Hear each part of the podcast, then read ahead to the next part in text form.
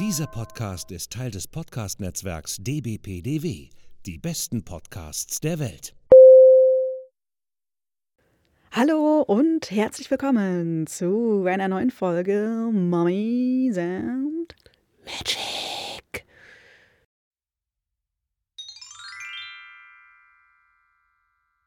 Ja, yeah, da sind wir wieder. Hier sind das Krokodil und das Nilpferd zurück mit einer neuen Folge. Ja. Doch, bevor es losgeht, haben wir noch was auf dem Zettel. Ähm, Dank und so oder kommt das später? Oh, ich glaube, das machen wir später, ne? Ah, ja, Weil die Leute sollen ja erst bis zum Ende hören. Ah. Deswegen alle verwaltungstechnischen Sachen, Dank etc. setzen wir ans Ende. Ah, siehst du gleich den Einstieg In medias ver- res. Passt, ja. Medias res, alles klar. Nora, was haben wir gemacht? Oh Gott, was haben wir gemacht? Wir haben zwei Tage geopfert. Das heißt, äh, Ja, uns wurden zwei Tage geopfert. Ja, wer zu viel äh, des Schlechten, das war ja ganz großartig. Wir haben ein Rollenspiel gespielt. Mal wieder. Wir haben uns in die Tiefen des äh, Rollenspiels äh, hinabgegeben und haben unser verlängertes äh, Tag der Deutschen Einheit Wochenende mit Detektivabenteuern verbracht. Oh yeah. Wir haben nämlich ein Abenteuer aus dem Rollenspielsystem Private Eye gespielt. Und Private Eye, das ist ein Detektivabenteuer oder es sind Detektivabenteuer im viktorianischen England zwischen 1875 und 1895. Es ist ein rein historisches Rollenspiel ohne Fantasy, ohne Magie, ohne Flüche, ohne irgendetwas vergleichbar mit so den Sherlock Holmes Abenteuern. Der Schwerpunkt hierbei liegt auf dem erzählenden Rollenspiel, das heißt, man muss echt dabei bleiben. Es hat ganz denkbar einfache Regeln. Es gibt nämlich nur einen Würfel, einen W100, mit denen man seine Talente und Eigenschaften zu unterwürfeln hat. Das haben selbst wir hingekriegt. Ne? Ja, nicht immer, würde ich sagen. Ja, schon. Äh, trotz des englischen Namens ist Private Eye eigentlich ein deutsches System, das erstmals im Jahr 1988 erschienen ist. Es gab dann drei Auflagen und insgesamt fünf Abenteuer und dann äh, irgendwann kam halt nichts mehr und es ist so ein bisschen vor sich hingedümpelt. Und im Jahr 2004 hat sich dann der Kleinverlag Redaktion Fantastik des Systems angenommen, den ersten Abenteuerband überarbeitet und 2008 wurde das Regelwerk dann in einer komplett überarbeiteten Neuauflage herausgebracht. 2016 ist die fünfte Auflage erschienen. Das von uns gespielte Abenteuer mit dem Namen Die Hand aus dem Grab ist der 14. Abenteuerband. Äh, es ist auch vorne drauf so eine wunderbare Mumienkopf mit leuchtenden Augen vor so einem pseudo-ägyptischen Mandala mit äh, einem falkenköpfigen Gott, der da so daneben steht. Macht einen hinreichend äh, viktorianisch-englischen Mumien-Abenteuer-Eindruck. Ähm, das Ganze ist mir bei uns im Museumsshop ins Auge gesprungen. Oh, Das wir haben das halt- im Shop. Cool. Wir haben das im Shop, ja, da habe ich das in der Tat gefunden und habe gedacht, Nice. kaufe ich mir. Habe zwar keine Ahnung von Private Eye, habe auch sonst irgendwie nichts dazu. Doch, jetzt habe ich inzwischen auch das äh, Standardregelwerk, die Grundregeln. Ähm, ja, und dann lag es eine ganze Zeit bei mir und ähm, dann haben wir in der Tat jemanden gefunden, der uns das Ganze leitet. An dieser Stelle herzlichen Dank an Markus, der uns nämlich zwei Tage auch seiner Zeit geopfert hat und uns durch dieses Abenteuer hindurchgeleitet hat. Uns, das heißt Nora Yep. und mich und unsere Männer haben wir auch noch zwangsverpflichtet, so dass wir also vier Leute waren, die sich mit der Hand aus dem Grab beschäftigt haben. Ja, wir waren ganz tapfer, würde ich sagen. Auch nochmal von mir einen ganz, ganz herzlichen Dank an äh, Markus, unseren Meister, der sich da wirklich sehr, sehr viel Liebe und sehr viel Zeit in die Vorbereitung, glaube ich, auch reingesteckt hat, um uns da wirklich einen großartigen Spielspaß zu bescheren. Und ähm, ja, ich habe ja, wie schon öfter angeklungen, wieder überhaupt keine Ahnung von nix. Ähm, ein Würfel würfeln kann ich, das hat gut geklappt. Und äh, ja, viktorianisches Zeitalter, Sherlock Holmes-Manier, herrlich. Genau mein Ding. Ich hatte sehr viel Spaß. Es gibt im Übrigen, wenn ihr da mal reinschauen wollt, eine ganze Reihe kleinerer kostenloser Abenteuer, auch auf der Seite des Verlags, die man sich runterladen kann, um sich dann mal selbst als Detektive zu versuchen. Und das war mitunter nicht ganz so einfach, denn es ist hm, genauso wie so ein Sherlock Holmes. Man hat dann halt einen Kriminalfall und den muss man selbst als Spielende lösen. Das braucht echt Grips. Das war nicht einfach. Elementar, mein lieber Watson, elementar, ja. Also man muss wirklich auch erstmal so ein Gefühl dafür kriegen, dass man wirklich da rumläuft, von Pontius zu Pilatus rennt und mit jedem ein Gespräch führt. Alles untersucht. Alles untersucht, nichts vergessen und hoffentlich irgendwie die richtigen Beweise von den falschen Fährten auseinanderhalten kann. Indizien sammeln, zusammentragen, gucken, gegeneinander abwägen. Huh, und deinem eigenen Hirn nicht kaputt denken. Ne? So. Ja, und in der Runde nicht auseinander diskutieren, was wir äh, trotzdem getan haben. Tun, Quatsch. wir haben es gelöst. Ja. Wir haben den äh, einen Mord verhindert, auf jeden Fall. Äh, worum ging es denn jetzt eigentlich in die Hand aus dem Grab? Wir haben eben schon gehört, es ist viktorianisches England, genauer gesagt London. Mumie, Mhm. Dam, dam, da. Dam, dam, dam. Ähm, wir sind im Jahr 1887. Im Mai? Ich, Im Mai. Oh ja, der 11. Mai 1887. Wir sind geladen, eine illustre Runde, zu einem Abendempfang im Hause Sir Jasper Hartnell. Hartnell. Oh Gott, ja, da geht's wieder los mit den Namen. Ihr Oh, werdet schon furchtbar. sehen, wir hatten zwei Tage keinen Plan, wie die alle hießen, haben uns das versucht zu merken. Okay, Sir Jasper Hartnell lädt zum Abendempfang um die Verlobung seiner Enkelin. Genau, mit einem seiner Kollegen zu feiern. Genau. Hartnell, seines Zeichens Ägyptologe, war auch vor kurzem auf einer Expedition. Ja, 20 Jahre, also vor kurzem. Naja, dehnbarer Begriff für Archäologen ist das ja noch Ja, wie gestern. neulich. Ja, vor 20 Jahren auf einer, ja, sagen wir, mittelerfolgreichen Expedition. Und äh, zu besagtem Abendempfang kommen nicht nur wir als die Gäste, sondern auch ein ganzes Rudel seiner Kollegen, die auch damals bei der Expedition dabei waren. Ja, während des Empfangs ähm, kommt es zu einem Eklat. Und zwar ein ägyptischer Diener, eines der Ägyptologen, äh, kriegt einen Anfall und äh, redet etwas wirr über Mumien und Flüche und Entweihung der Toten, all dieweil nämlich der frisch Verlobte der Enkelin von Sir Hartnell, äh, an eben solchen Mumienüberresten auch arbeitet und das stolz kundtut. Und das gefällt jenem Diener namens Safi nicht. Und er macht eine Szene, um das so zu sagen.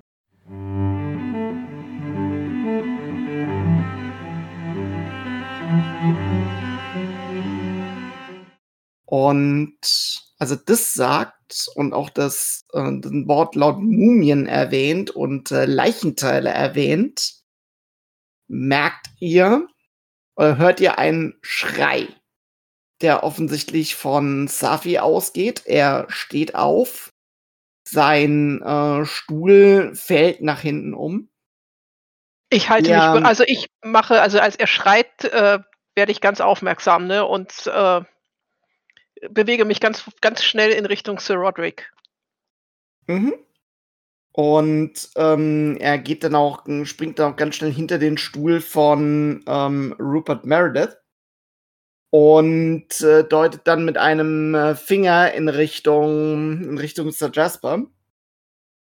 Und äh, eine wahre Tirade äh, entfährt ihm, teils äh, ägyptisch und ähm, teils auf äh, Englisch.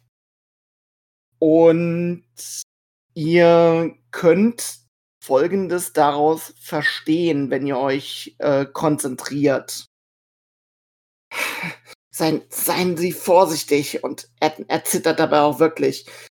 Seien Sie vorsichtig vor dem grässlichen Fluch. Er trifft jeden Frevler, der sich erdreistet, weiterhin die sterblichen Überreste von Pharaonen und Priestern zu entweihen. Tatsächlich sind dann auch die anderen Gäste, ähm, ihr merkt, sie schauen ganz entsetzt zu ihm.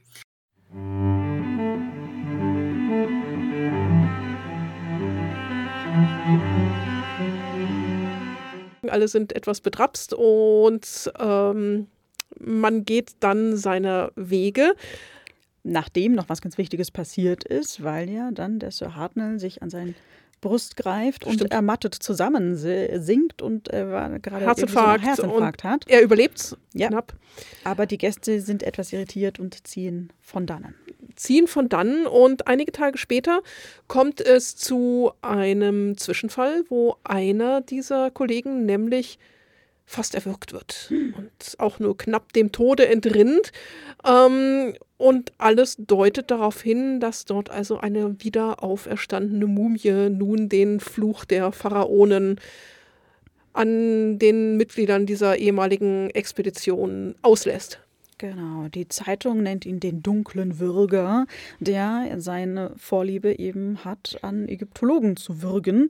Und äh, uns als Gruppe obliegt es nun, den Hinweisen zu folgen, die Spuren zu deuten und herauszufinden, wer dieser dunkle Würger denn nun sein mag und ihn auch zu stoppen. Dazu kommt noch eine Spiritistin, die die ganze Sache noch etwas aufmischt und natürlich auch den Fluch und den Geist äh, hochleben lässt und sich da noch mit engagiert. Und es war nicht ganz so einfach, den Vorkommnissen aus der Vergangenheit, der Spiritistin, den anderen auf die Spur zu kommen, die persönlichen Beziehungen auseinander zu klamüsern, wer jetzt wem gewogen ist und wer nicht, wer gerade woran arbeitet und so weiter und so fort. Oh ja, das war in der Tat nicht so einfach, denn natürlich gibt es auch Vorgeschichten zu den Beteiligten an der äh, zuvor vergangenen 20 Jahren passierten Expedition. Ähm, da sind auch so ein paar Dinge, die da so vor sich hin garen und dümpeln und äh, diverse Animositäten zwischen den Teilnehmern dieser Gruppe. Unsere letzten Rollenspielabenteuer haben wir euch ja live sozusagen dargeboten, beziehungsweise die Aufzeichnung der Runde. Und das lag daran, dass die nicht allzu lang waren. Jetzt hier für die Hand aus dem Grab haben wir in der Tat an zwei Tagen insgesamt äh, rund 16 Stunden gespielt. Wir wollten, also unsere Folgen haben ja öfter mal Überlänge, aber das wollten wir euch dann doch nicht äh, antun. Ja, es ist echt hart. Aber wenn ihr so hart drauf seid, äh, wir stellen euch unsere Rollenspielrunde in vier Abschnitten als Goodie zur Verfügung. Link in den Show Notes, wenn ihr uns also zuhören wollt, wie wir dem Fluch der Mumie schlussendlich auf die Spur kommen und alles auseinanderrupfen, was dort eigentlich passiert ist. Wie immer gilt, Spoiler-Alarm. Ja, wenn ihr das Abenteuer auch selbst einmal spielen wollt, dann solltet ihr dort nicht hineinhören. Diese Folge hingegen, die könnt ihr spoilerfrei hören. Wir werden einfach ein bisschen die Hintergründe des Abenteuers ähm, beleuchten, aber euch nichts zur Lösung des Falls sagen.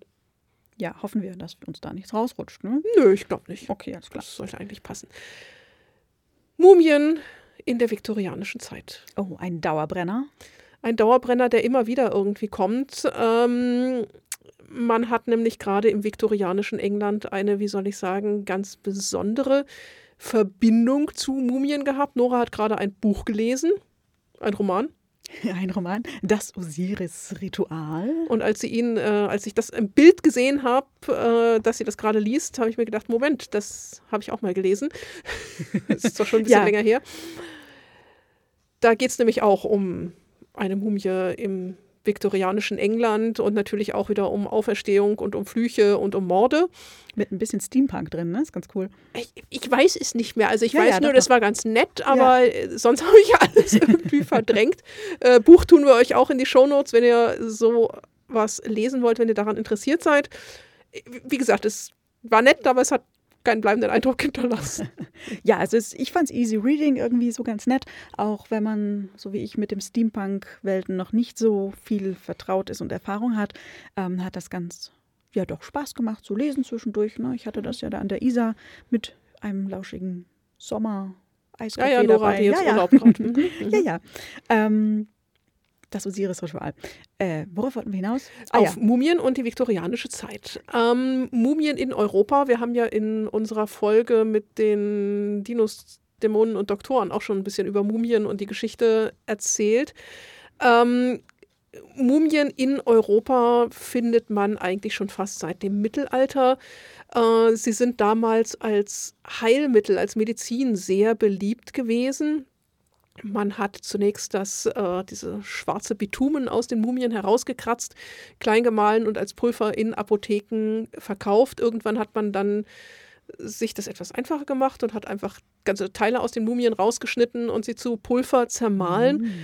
Mm, Mumia als Allheilmittel ist bis in die 1920er in der Mhm. Apotheke kaufbar gewesen. Ähm, es gab regelrechte Apotheker-Mumien, das heißt Apotheker, die sich ganze Mumien aus Ägypten haben ran schaffen lassen, um sie dann so nach und nach zu zersägen und zu verkaufen. Und natürlich gab es in der damaligen Zeit auch schon Fälschungen, die man dann natürlich trotzdem als Medizin verkauft hat. Gab es ein Gütesiegel, nur echt mit echter Mumie? Ja, also solange es irgendwie wie eine Mumie aussah, tat das, glaube ich, schon sein, sein, sein Übriges.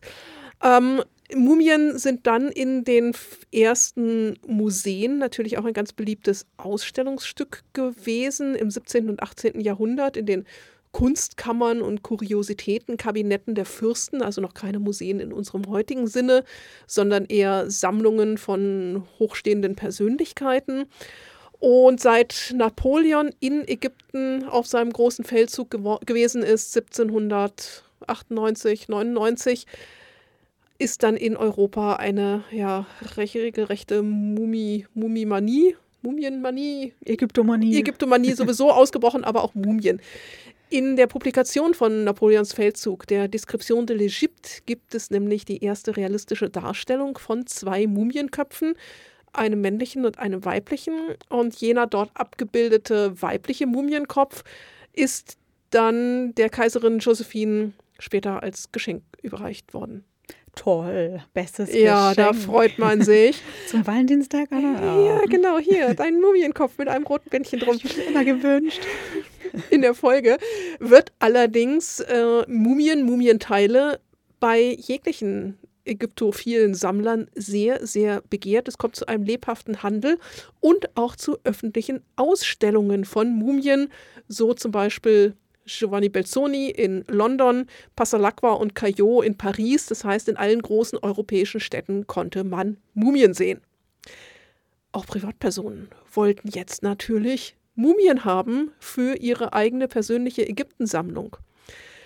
Gerade im 19. Jahrhundert war es modern unter jungen Adligen, dass sie Bildungsreisen machen. Die berühmte Grand Tour, die sie dann einmal quer durch Ägypten und durchs Heilige Land geführt hat, wo die jungen Herren sich die Hörner abstoßen konnten und mal ein bisschen Bildung genießen. Bildung genießen konnten. Mhm.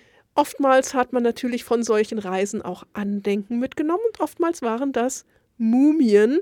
Und wenn man dann nach dieser großen Reise wieder zu Hause in London in seinem Anwesen war, dann hat man halt seine ganzen Kumpels eingeladen, Dinnerparty veranstaltet.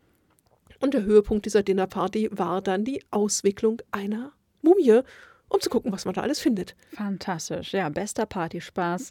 Wickel deine eigene Mumie aus. Ja, es gibt in Ähm. der Tat solche Einladungskarten, Mhm.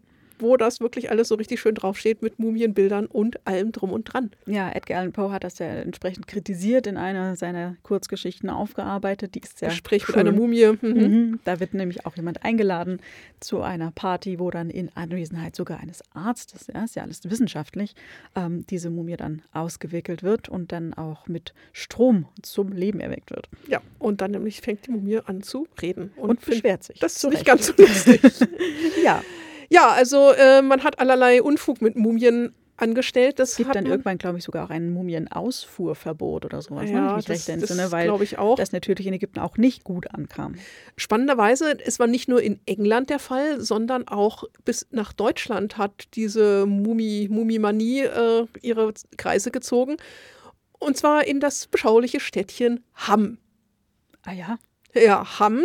Äh, In Hamm wird im Übrigen im nächsten Jahr, kleiner Werbeblock, die ständige Ägyptologie-Konferenz stattfinden. Yeah. 2024. cool. Wir reisen alle nach Hamm. In Hamm hat im Jahr 1886 am Museum ein Vortrag des berühmten Ägyptologen Heinrich Brucksch stattgefunden. Dieser Vortrag war so gut und hat eine regelrechte Ägyptenbegeisterung der Bevölkerung von Hamm ausgelöst. Man hatte kein Geld, aber man wollte fürs Museum auch eine Mumie erwerben. Uh. Was hat man getan? Man hat einen Mumienverein gegründet und die Mitglieder dieses Vereins konnten Mumienaktien im Wert von 20 Mark erwerben. Mhm. Die Mumien, ähm, diese, diese Aktien, das war auch, wir verlinken euch das, äh, eine, ja, so, so eine, eine Aktie, also so ein Papierschein im Wert von 20 Mark.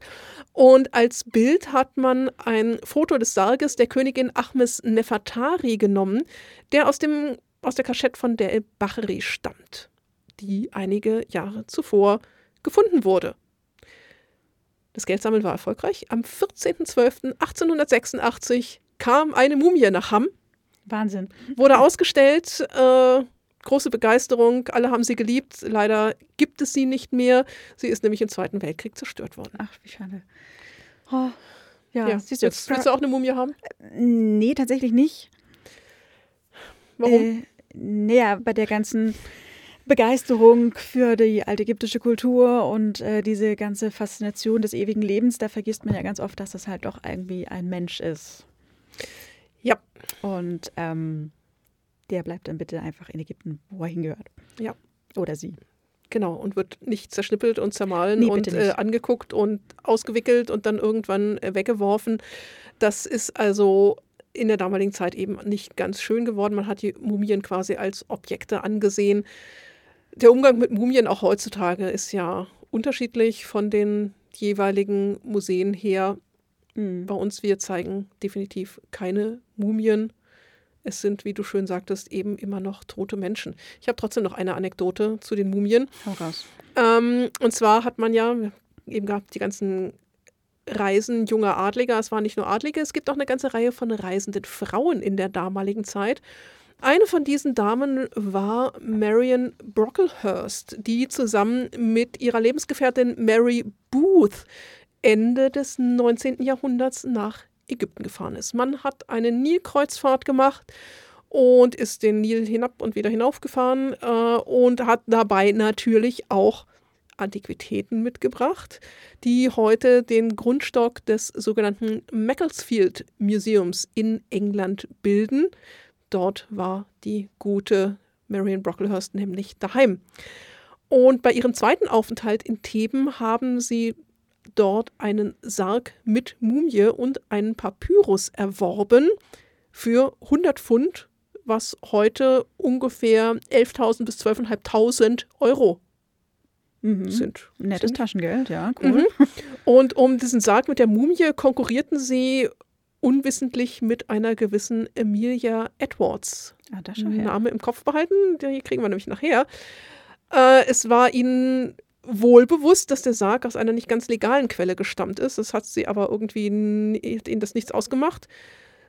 Das stammte wohl aus der Nähe von Theben, von einigen Ausgrabungen, die von den Männern des Paschas überwacht wurden. Aber für Mary, ihren Brocklehurst und ihre Gefährtin Mary Booth war es ein Nervenkitzel, den Sarg bei Nacht und Nebel herauszuschmuggeln. Oha. Krassomat. Mhm. Äh, ich weiß nicht, ob sie es war. Ich glaube, man hat dann irgendwie nachher auch das Ding, weil es angefangen hat zu, stunken, zu stinken im Meer. Nee, ich glaube, die war es nicht. Irgend, irgendeiner hat dann auch irgendwie seine Mumie wieder im Nil versenkt, weil es nicht so richtig schön war. Also man hat, um es kurz zu fassen, allerlei Schindluder mit den guten Mumien getrieben. Eieiei. Ja, also zurück zum Rollenspiel. Wir waren in guter Gesellschaft. Wir haben zwar keine Auswickelparty gehabt, aber ich glaube, unsere Madame Dimanche, das äh, Medium, wäre davon höchst begeistert gewesen. Ja, wahrscheinlich hätte sie auch ohne Auswickeln Kontakt zu dem Geist hergestellt. Hier oder hat so, sie ne? ja, Also, hat sie ja.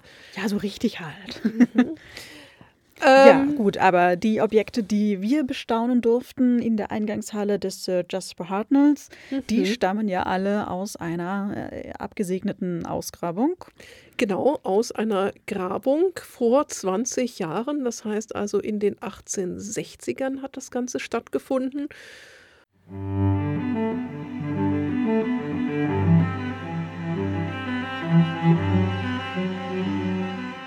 Wir hatten natürlich Expeditionshelfer. Ähm, alleine ist so etwas ja gar nicht zu stemmen.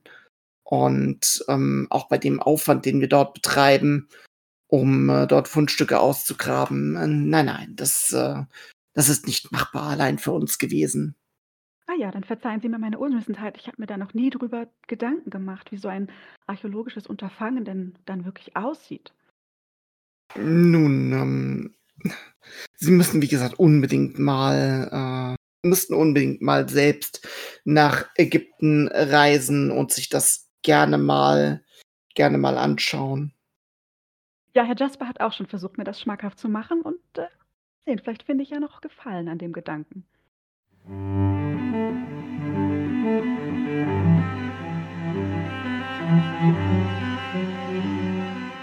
Und es kam bei dieser, ich glaube, da erzählen wir nichts Neues, das, da kommt man relativ schnell drauf, bei dieser Expedition zu einigen Verwerfungen. Man war sich nicht ganz einig, ob man rechts graben oder links graben sollte. Man hat sich dann für rechts äh, entschieden und wäre man aber nach links gegangen, hätte man eine bedeutende Entdeckung machen können. Ja, die dann nämlich tragischerweise etwas später von einem anderen Konkurrenzteam gemacht worden ist. Also auch das sehr authentisch, wie es in der Archäologie halt so läuft. Ja. Was dann eben gefunden worden ist, war so im Spiel die Kaschette von Del Bachary. Von der haben wir eben gerade schon gehört. Ne? Da war Mhm. nämlich das Mumienbild, nee, das Sargbild von den Mumienaktien in Hamm drauf.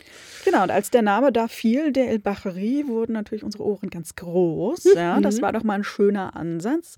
Ähm, die bisherigen Rollenspiele, die wir ja so gespielt hatten, waren ja auch bis meistens immer so Tutanchamun und Fluch ne? und Gold, diese Sachen mhm. schon wieder. Und da war jetzt doch die Kaschette mit der Mumie mal was Neues.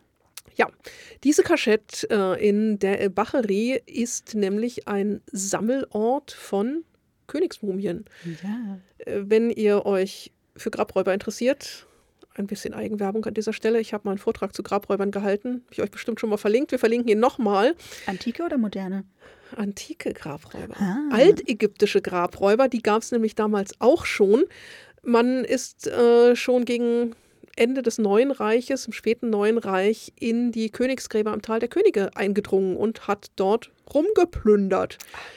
Und in der Spätzeit, genauer gesagt unter Sheshonq in der 22. Dynastie, 940 vor Christus, haben die Priester beschlossen, die Königsmumien des Neuen Reiches aus ihren Gräbern herauszuholen und sie in eben jene Kaschette von der Bacheri einzulagern. Also ein Schutzbunker für Königsmumien. Ein Schutzbunker für Königsmumien. Mega. Diese Kaschette war ursprünglich angelegt als Grab für Pinuchem II., der bis ungefähr 970 vor Christus Hohepriester des Amun in Theben war. Äh, man hat in sein Grab dann über 40 Sarkophage hineingepresst. Das muss schon damals etwas chaotisch gewesen sein, weil Sarkophag und innenliegende Mumie nicht mehr unbedingt zusammenpassten. Diese Kaschette wurde entdeckt im Jahr 1871 von drei Brüdern, Ahmed Soliman und Mohammed Abdel Rasul, und in den kommenden zehn Jahren fröhlich geplündert. Ja, nämlich neben den 40 Sarkophagen und Mumien waren da scheinbar auch über 6000 äh, Kleinfunde drin. Das Mhm. heißt, es lohnt sich da hin und wieder mal was äh, von unter die Leute zu bringen und zu verkaufen. Die Abdel Rasuls sind auch, glaube ich, bis heute noch einer der legendärsten, Ja. ja, Grabräuberfamilien. in, in Luxor in Theben West. Ähm, ja, der Verkauf blieb dann aber nicht lange Ja, unentdeckt. naja, zehn Jahre immerhin, ne? Naja, aber da, Mhm. relativ vorher schon ist nämlich Ma- Maspero aufmerksam geworden. Der hat nämlich gesehen, dass da irgendwelche Objekte im Umlauf sind und dachte so, Moment mal, die kenne ich noch nicht. Ähm, Maspero war zu der Zeit Direktor des Ägyptischen Museums in Kairo und auch ähm, Chef des Supreme Council of Antiquities. Und äh, der dachte, aha, da ist irgendein Grab der 21. Dynastie entdeckt worden und ist dem Ganzen dann mal nachgegangen. Zehn Jahre später wurde das Ganze dann publik und dann kam das Ganze an die Öffentlichkeit. Genau, man ist den Abdel Rasuls äh, auf die Schliche gekommen, hat sie festgenommen, hat sie ziemlich unsanft befragt, bis sie äh, damit rausgerückt sind, wo denn ihre Quelle der Antiquitäten war. Und 1881 hat man dann also diese Kaschette offiziell entdeckt. Gaston Maspero, Emil Brucksch, der Bruder von Heinrich Brucksch, jenem, der in Hamm den Vortrag gehalten hat, und Ahmed Kamal Pascha haben dann diese Kaschette geleert, innerhalb von 48 Stunden. Mhm. Alles rausgeholt, in Luxor zwischengelagert und dann mit dem äh, Boot nach Kairo zum Bulak-Museum gebracht. Es gab keine wissenschaftliche Untersuchung, das Ganze wurde nicht dokumentiert und man ist dabei auch äh, nicht gerade sanft mit den Objekten umgegangen. Das heißt, es gab sehr, sehr viele Schäden. Maspero hat dann genauso unsanft in Kairo die ganzen Mumien alle fröhlich ausgewickelt, auseinandergerupft. Anders kann man das irgendwie nicht sagen. Huh, ja, also die Idee dahinter war ja eigentlich ganz löblich. Man wollte ja verhindern, dass noch mehr im Vorfeld aus dieser Kaschette rausgebracht wird, bevor die ähm, Ägyptologen das äh, sicherstellen können. Aber eben trotzdem zum Leidwesen dann halt äh, unter der Eile hat man dann eben nichts mehr dokumentiert. Und ähm, die Diskussionen, die ja bis heute auch andauern, zeigen, glaube ich, auch, dass da einiges durcheinander gegangen ist. Man vielleicht auch die Identitäten der Mumien nicht mehr mhm. so 100 Prozent zusammenkriegt. 1998 gab es Nachgrabungen in der Kaschette durch Erhard Gräfe von der Uni Münster. Dabei hat man eben nochmal festgestellt, dass da einiges kaputt gemacht wurde und auch sonst ein ziemliches Durcheinander herrschte. Aber nichtsdestotrotz, in dieser Kaschette hat man die Mumien von den größten Königen des Neuen Reiches gefunden. Dazu gehörten Amenophis I., Tutmosis I., II. und III., Ramses I. und der Zweite, Sethos I. und noch eine ganze Reihe weiterer Mumien. Dazu gehört übrigens auch der so bezeichnete Unknown Man E, mhm. den man inzwischen wohl einem gewissen Pentawell zuordnet. Jener ist ein Sohn von Ramses III. und war wahrscheinlich mitverantwortlich für die Haremsverschwörung, bei der Ramses III zu Tode gekommen ist. Genauer gesagt, man hat ihm die Kehle bis zu den Halswirbeln aufgeschnitten und Pentaver sollte seinem Vater nachfolgen. Allerdings ist man den Verschwörern auf die Schliche gekommen. Sie wurden verhaftet, verurteilt und Pentaver wurde zum Selbstmord verurteilt, was er dann auch getan hat. Und diese Mumie, dieses Unknown Man E, gehört zu den unschönsten Mumien die man sich vorstellen kann. Mumien mhm. sehen allgemein schon nicht sehr schön aus, aber diese auch, ja. Und dieser hat keinen schönen Tod gehabt. Die andere sehr unschöne Mumie, die dort auch war, ist die von Sekenen Wow. Da hast du ja auch äh, einen, Artik einen artigen Vortrag zugehalten, wie mhm. der äh, malträtiert und zugerichtet worden yep. ist. Also man hat auch in der Kaschette eigentlich in Großteil der äh, Achmosiden gefunden, mhm. die ja dann äh, die Hüxers vertrieben haben. Also einer meiner persönlichen Favorites. Ja, also äh, da ist Teti Sheri drin. Das ist, glaube ich, die Mutter von Sekinen Reh. Mhm. Eben Achmes Nerofatari, die wir eben schon hatten. Genau, die Frau. Ähm, dann auch noch, also Ahotep und Sekinen Reh sind drin. Ähm, dann auch Achmose. Ja, alle sind sie alle, da. Alle, alle, alle. Ja, mega cool. Also richtig toll. 1969 ist in Ägypten ein Film gedreht worden, The Night of Counting the Years von Shadi Abdel Salam. Und wenn ihr. Den kenne ich doch. Ja, ja, ja, gedacht. klingel, klingel, klingel. In unserer Folge über Pharaon, über den Monumentalfilm, den polnischen, haben wir da nämlich auch schon mal ganz kurz drüber gesprochen. Shadi Abdel Salam war bei dem Film tätig und dieser von ihm gedrehte Film, The Night of Counting the Years, beschäftigt sich auch mit der Entdeckung der Kaschette und der Familie der Abdel Rasuls alles Aha. gehört zusammen. So schließt sich der Kreis. Und das fand ich in dem Rollenspiel eben, die Hand aus dem Grab, auch ganz toll, dass eben diese Details da auch einfließen. Also es wurde eine mhm. Kaschette gefunden, mhm. Grabräuber haben die Ägyptologen da hingeführt und äh, jetzt ist äh, besagtes Team um Jasper Hartnell entsprechend brüskiert, weil die damals eben sich entschlossen haben, woanders zu graben.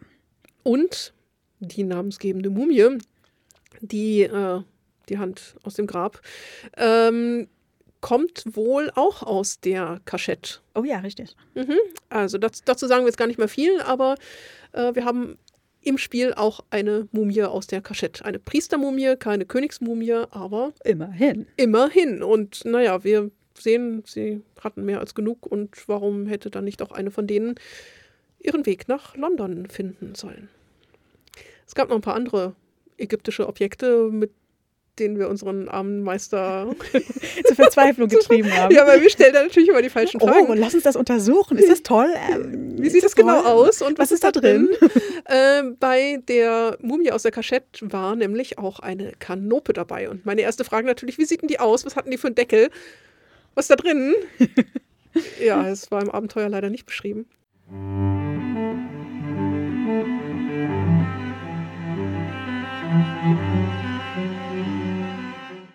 Und ihr seht dort auch ähm, auf dem Tisch dieses Mal liegend eine Wind, eine kleine Kanope.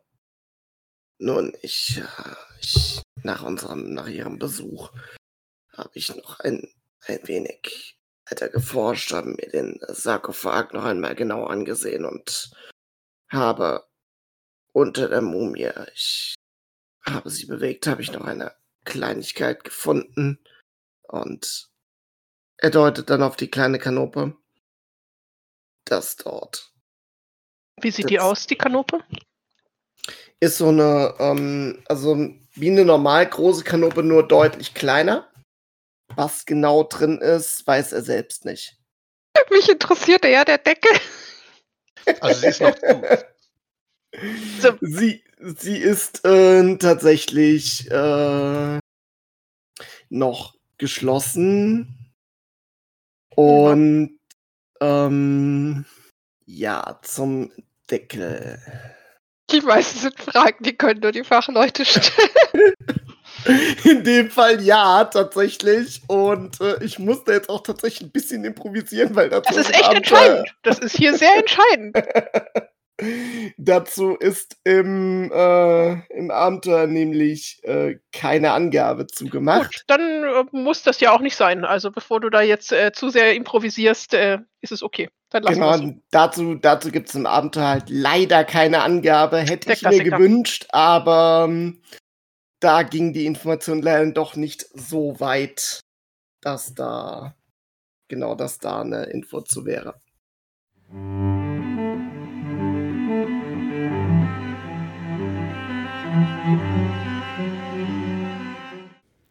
Ja, deswegen müssen wir uns das hier nochmal genauer angucken. Wer oder was sind denn diese arme Kanopen? Markus musste etwas improvisieren. Ja, Hm. also für alle Zukünftigen, die das mal meistern wollen, überlegt euch, welchen Kopf die hat. Das ist voll wichtig. Wobei es eine fünfte Kanope war. Offensichtlich, ja, weil Ja. sie war ja auch Ja, ja, und ich dachte schon, also normalerweise gibt es immer vier Kanopen. Und wenn dort jetzt eine fünfte auftaucht, dann muss das von großer Bedeutung sein. Jawohl, es war ja nur eine Kanope, also könnte es ja auch eine von den Vieren gewesen sein. Nein, er hat ja ausdrücklich gesagt, es war die fünfte Kanope. Ah, okay, vielleicht war ich da schon Kurz abwesend. mit meinem Tee und meinen Scones, kann sein. Ja, also des, deswegen habe ich da ja nachgeforscht. Deswegen wollte ich ja wissen, was das für ein Kopf ist und warum. Und Ah, Okay, okay, okay. was sind da- Kanopen? Kanopen sind Eingeweidekrüge, die bei der Mumifizierung benutzt worden sind. Verstorbene wurden mumifiziert.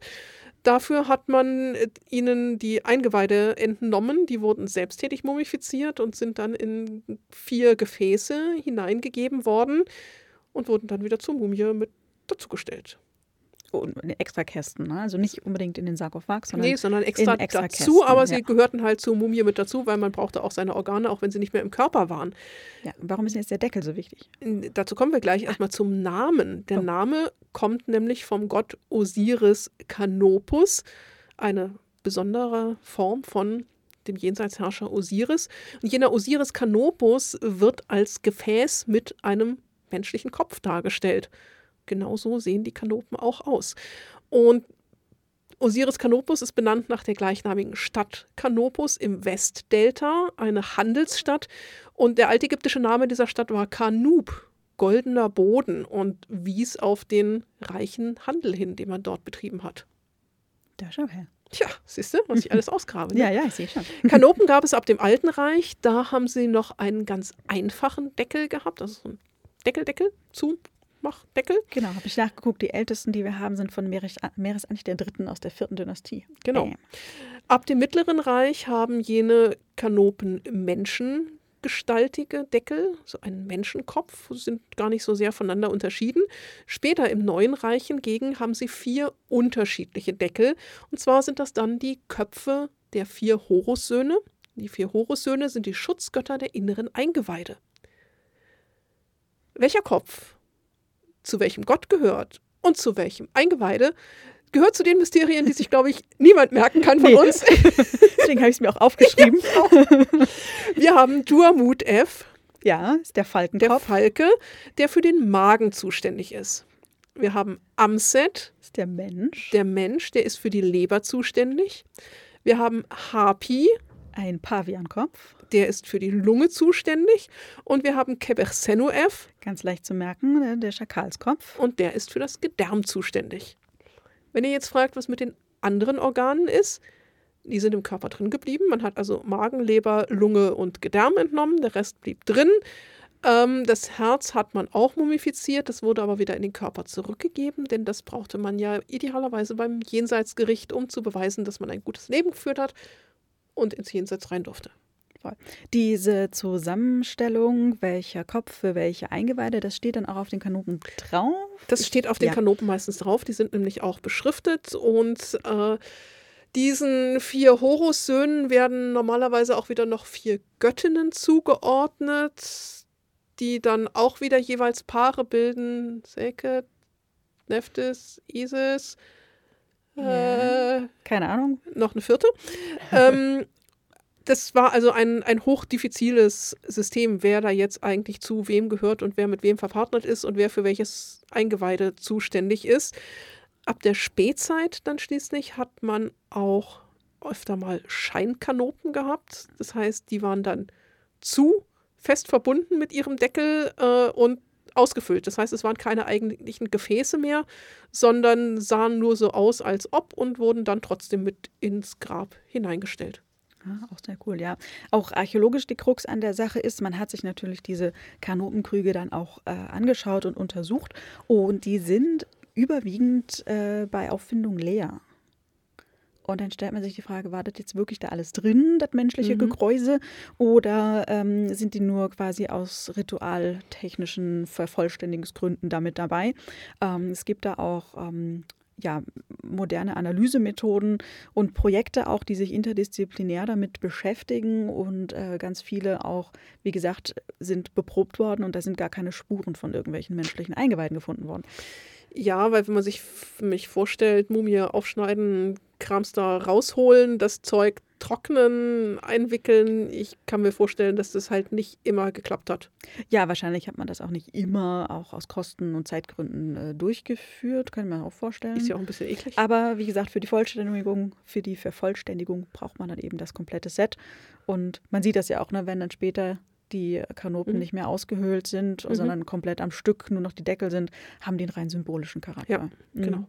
Ja, und dann taucht halt im Spiel eine fünfte Kanope auf und Alarm, Alarm. Alarm, Alarm, Alarm. Ja, als das Mumien- muss Bedeutung haben. Mumienfilmgucker vorbelastete klingeln da natürlich gleich die Alarmglocken, aber Ja, ja, was es mit dieser Kanope auf sich hat, äh, entweder könnt ihr es nachhören oder, oder selber spielen und rausfinden. Mhm.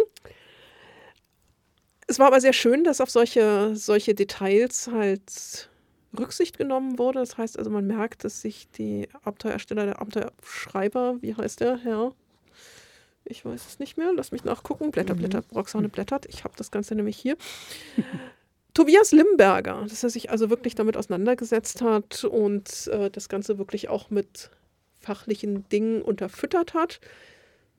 Was dann zur Folge hat, dass wir nach der fünften Kanope fragen und bei manchen Dingen dann auch etwas mit den Zähnen geknirscht haben. Wir? Nein, als wären wir so oberkritisch. Ja, doch, beim Quatsch. Demotischen. Das Demotische ähm, hat für etwas Verwirrung gesorgt. Ja, Ja, ist, wir mussten das etwas ausdiskutieren, auch das ägyptisch-arabische und wer Also, spricht denn jetzt eigentlich was? es kommt zu mehreren Vorfällen mit dem dunklen Würger. mhm. Und äh, gewisse Beteiligte und Zeugen werden von der Polizei verhört und befragt. Und die Aussagen sind immer recht ähnlich, dass da nämlich eine große, dunkle Gestalt war, die fleißig gewürgt hat und vor sich hingemurmelt habe. Und die beteiligten Ägyptologen wussten gleich, ah ja, das war demotisch. Der hat demotisch gesprochen. Ja, da gingen natürlich die Alarmglocken hier an bei Roxane und mir, weil wir dachten, was hat der Ja, gesprochen? Was? Genau, was? Wie, wie, gesprochen? wie habt ihr das verstanden? Warum? Was wissen äh, Wie hat er das was- gesprochen? Ja, Also, demotisch. Was kann das? äh, Demotisch kann sehr viel. Demotisch ist eine der altägyptischen Schriften, die etwa ab dem 7. Jahrhundert vor Christus in Gebrauch ist. Eine sogenannte Kursivschrift, Handschrift im Vergleich zu Druckschrift. Und bis um 450 nach Christus in Betrieb, in Benutzung war.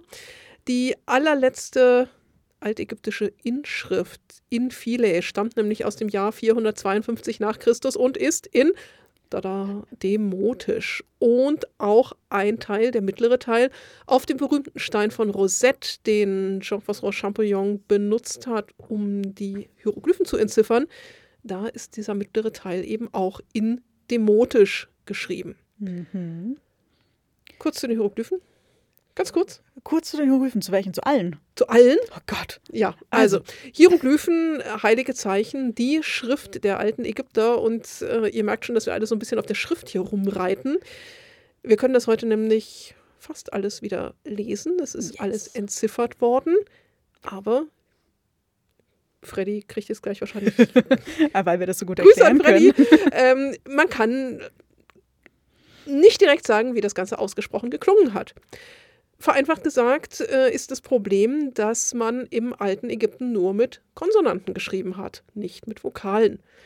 Manche Schriftsysteme heute tun das auch noch, das Arabische, das Hebräische, die haben allerdings kleine Marker, um anzugeben, wo welcher Vokal eingesetzt wird. Und außerdem gibt es da auch noch Leute, die das sprechen und uns Mhm. sagen, wie diese Schrift ausgesprochen geklungen hat. Das haben wir beim Altägyptischen nicht, denn 450 nach Christus ist das Wissen um das Altägyptische verloren gegangen. Erst ab 1822 hat man die Hieroglyphen entziffert und kann das Ganze seitdem lesen. Ich sage es in den Museumsführungen immer so schön, wenn ich jetzt eine Zeitreise ins alte Ägypten machen könnte, würde ich mich schwer tun, mit den Leuten damals zu sprechen, weil wir eben nicht wissen, wie man das Ganze vokalisiert hat. Bei einigen Sachen kann man das schon sagen. Man hat nämlich auch ähm, Aufzeichnungen aus anderen Ländern, insbesondere sei hier verwiesen auf die Keilschrift, auf die diplomatische Korrespondenz des Neuen Reiches, wo man zum Beispiel Königsnamen oder auch andere wichtige Wörter eben in einer vokalisierten Schrift hat. Auch ein paar andere Sachen, ja, kann man teilweise sprachwissenschaftlich rekonstruieren, aber der dunkle Bürger wird mit Sicherheit nicht demotisch gesprochen haben. Zumindest nicht flüssig. Und wenn doch, dann haben es die Ägyptologen mit Sicherheit nicht verstanden. Ja, hätte mich auch gewundert. Äh, Ja. Wir mussten auch ein bisschen noch weiter darüber diskutieren, weil es nämlich auch nicht so ganz klar war, weil es dann hieß, äh, jener und welcher spricht Ägyptisch. Und so, ja, aber Altägyptisch, modernes Ägyptisch, sprich also Arabisch. Wer spricht denn jetzt eigentlich was und wer versteht eigentlich wen? Ähm, ja, die Ägyptologen, bei denen stand auch, sie sprechen Demotisch oder Altägyptisch. Nein, sie können es vielleicht lesen. Sie können es vielleicht lesen und Sie können vielleicht modernes Arabisch, ägyptisch-arabisch sprechen, wenn Sie mit den Arbeitern vor Ort auf Ihren Exkursionen, Expeditionen sind. Aber genau, das ist mal ganz, äh, oder war für uns dann auch, wir waren verwirrt von uns Ja. selbst. Ähm, also antike Sprachen, nur Schriftkenntnisse aber keine, Keine Sprachkenntnisse. und das Moderne vielleicht dann auch so bröckchenweise, je nachdem, äh, wie sprachaffin man da ist, ist es mit dem Arabischen dann mehr oder weniger total einfach. Im Übrigen ist das Demotische sogar noch vor den Hieroglyphen entziffert worden. Oh, yeah. Die ersten Namen, Begriffe sind noch vor 1822, ich glaube 1805, 1806, von Antoine Isaac Silvestre de Sancy entziffert worden. Mhm. Ähm, und Heinrich Brucksch, Da ist er wieder. da ist er wieder, hat 1855 die Grammaire Demotique herausgegeben, die erste demotische Grammatik. Demotisch, Grüße an dieser Stelle an Nadja, unsere Kollegin, die kann Demotisch, ich kann es nicht. Nee, ich schon gar nicht. Oh, Demotisch, äh, man bezeichnet es in Fachkreisen auch als Demonic, Demotic. Gibt nur sehr wenige Fachleute unter uns ÄgyptologInnen, die das auch können. Umso faszinierender sind da die Leute, die das flüssig vom Blatt lesen können.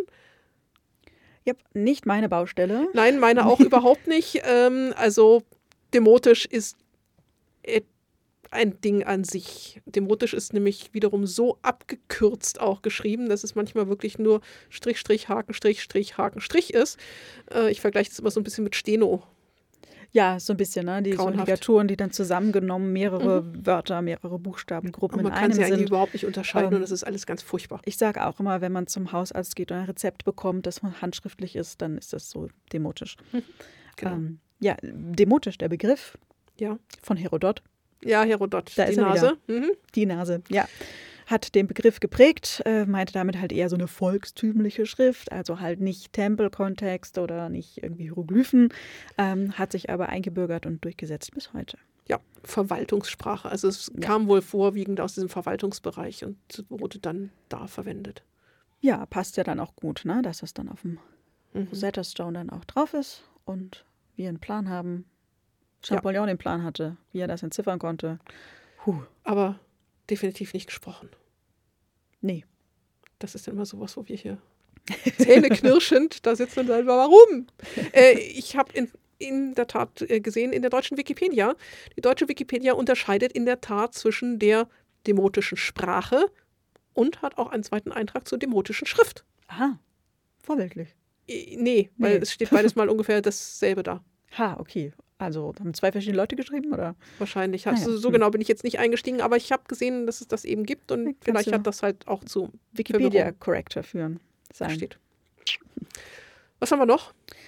Also, mal sehen. Wir sind auf der Spur des dunklen Würgers. Ich glaube, durch Der komplett spricht. London gefahren, gelaufen, geschlichen, gespioniert. Wir haben literweise Earl Grey getrunken. Manche Leute sind in Wohnungen eingebrochen. Quatsch, niemals. Manche Nein. Leute sind sogar im, Ägypte, im British Museum eingebrochen, aus Versehen. Ja, mit Hutnadeln. Ja, oder so.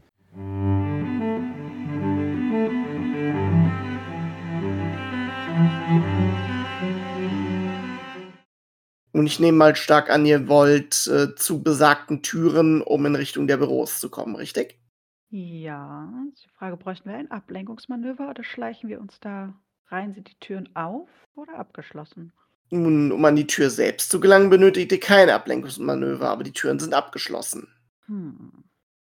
Äh, Sir Roderick, wie sieht es aus mit Ihren Nun, Möglichkeiten, eine zufällig verschlossene Tür aus Versehen zu öffnen? hm. Ich, ich lasse eher Türen für mich öffnen. Ah, ich verstehe. Ähm, Wenn du, ich überlege nur gerade. Also Wenn du mir-. Hm? wenn du mir sagst, wie du die Tür aufmachen willst, dann lass ich das eventuell zu, aber du brauchst definitiv ein Hilfsmittel. Ohne funktioniert da nichts. Mein Hilfsmittel wäre. Miss Tackling hat dir gerade eins angeboten. Ich hätte eine Hutnadel zur Verfügung. Nein, nein. Ähm, ich, ich würde eher auf das Hilfsmittel Etikette gehen. The Roderick Telford McCain. Ich habe eine Besprechung mit ähm, eben. Aber noch was ist, will der Privatdetektiv denn? noch also- ist da aber kein Wachpersonal. Ja, ne? ja. Du müsstest dann schon Wir könnten es ja erstmal versuchen zu öffnen und äh, die Backup-Story wäre ja dann vielleicht immer noch. Ähm, Nun, äh, wenn man mich bei einem Einbruch äh, erwischt, wird das mit der Backup-Story. Ich habe einen Termin, bitte führen Sie mich hin. äh, nach dem Motto, ich bin wichtig. Äh, schwierig zu machen. Also ich würde eher versuchen, offensiv hinzugehen, dass ich einen äh, Termin mit äh, Mr. Bates habe. Und äh, er, er Mr. Bates irgendwie gemeint hat, ich solle doch bei auf ihn das heißt, warten. du wartest im Hintergrund, wenn ich es nicht schaffe, dann äh, kannst du deinen Termin ausspielen. Äh, können wir auch machen. Also das wäre jetzt Also so ich meine habe eine Idee. Hutnadel und ich habe Geschicklichkeit 65. Bist du auf jeden Fall Ähm, geschickter mit deiner Hutnadel als ich. Dann würde ich aber sagen, da es nicht das Talent ähm, Schlösser öffnen ist, Ah, ähm, bekommst du darauf, also auf die Geschicklichkeitsprobe, einen Malus. Und äh, ich würde mal sagen, auch da du es heimlich machen willst, hätte ich jetzt einen Malus von 30 gesagt. Hei, hei, hei. Oh, riskant, riskant. Äh, gut, äh, wie ist das Fachpersonal? Gerade, äh, also wie viel laufen hier rum? Also wenn Also- in diesem Raum ein Aufseher Wachpersonal wäre, würde ich diese Person gerne beschäftigen mit meiner Nachfrage, dass ich doch einen, äh, Termin hätte mit Sir Bates und wie ich ihn finden kann und wo ich mich jetzt melden sollte und so weiter und so fort. Ich werde ihn also, Also zutexten. Tatsächlich sind dort, ist ja eine etwas, größ etwas größerer Raum, ähm, sind dort zwei äh, im Einsatz, zumindest die, die ihr seht.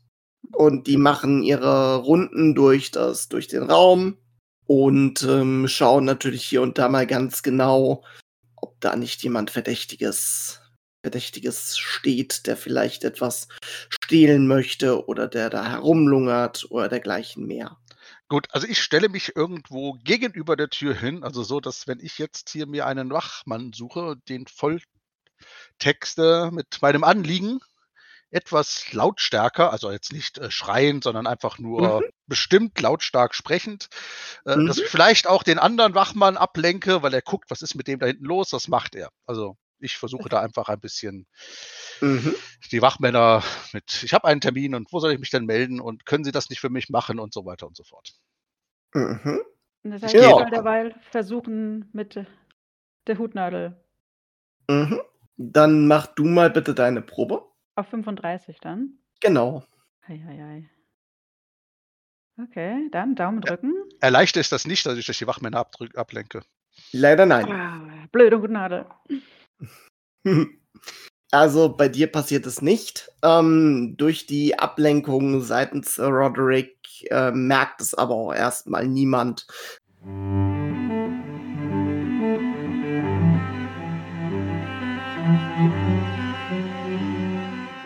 Das British Museum. Und Das British gehört Museum kommt natürlich auch dazu. Auch vor, ist ja klar.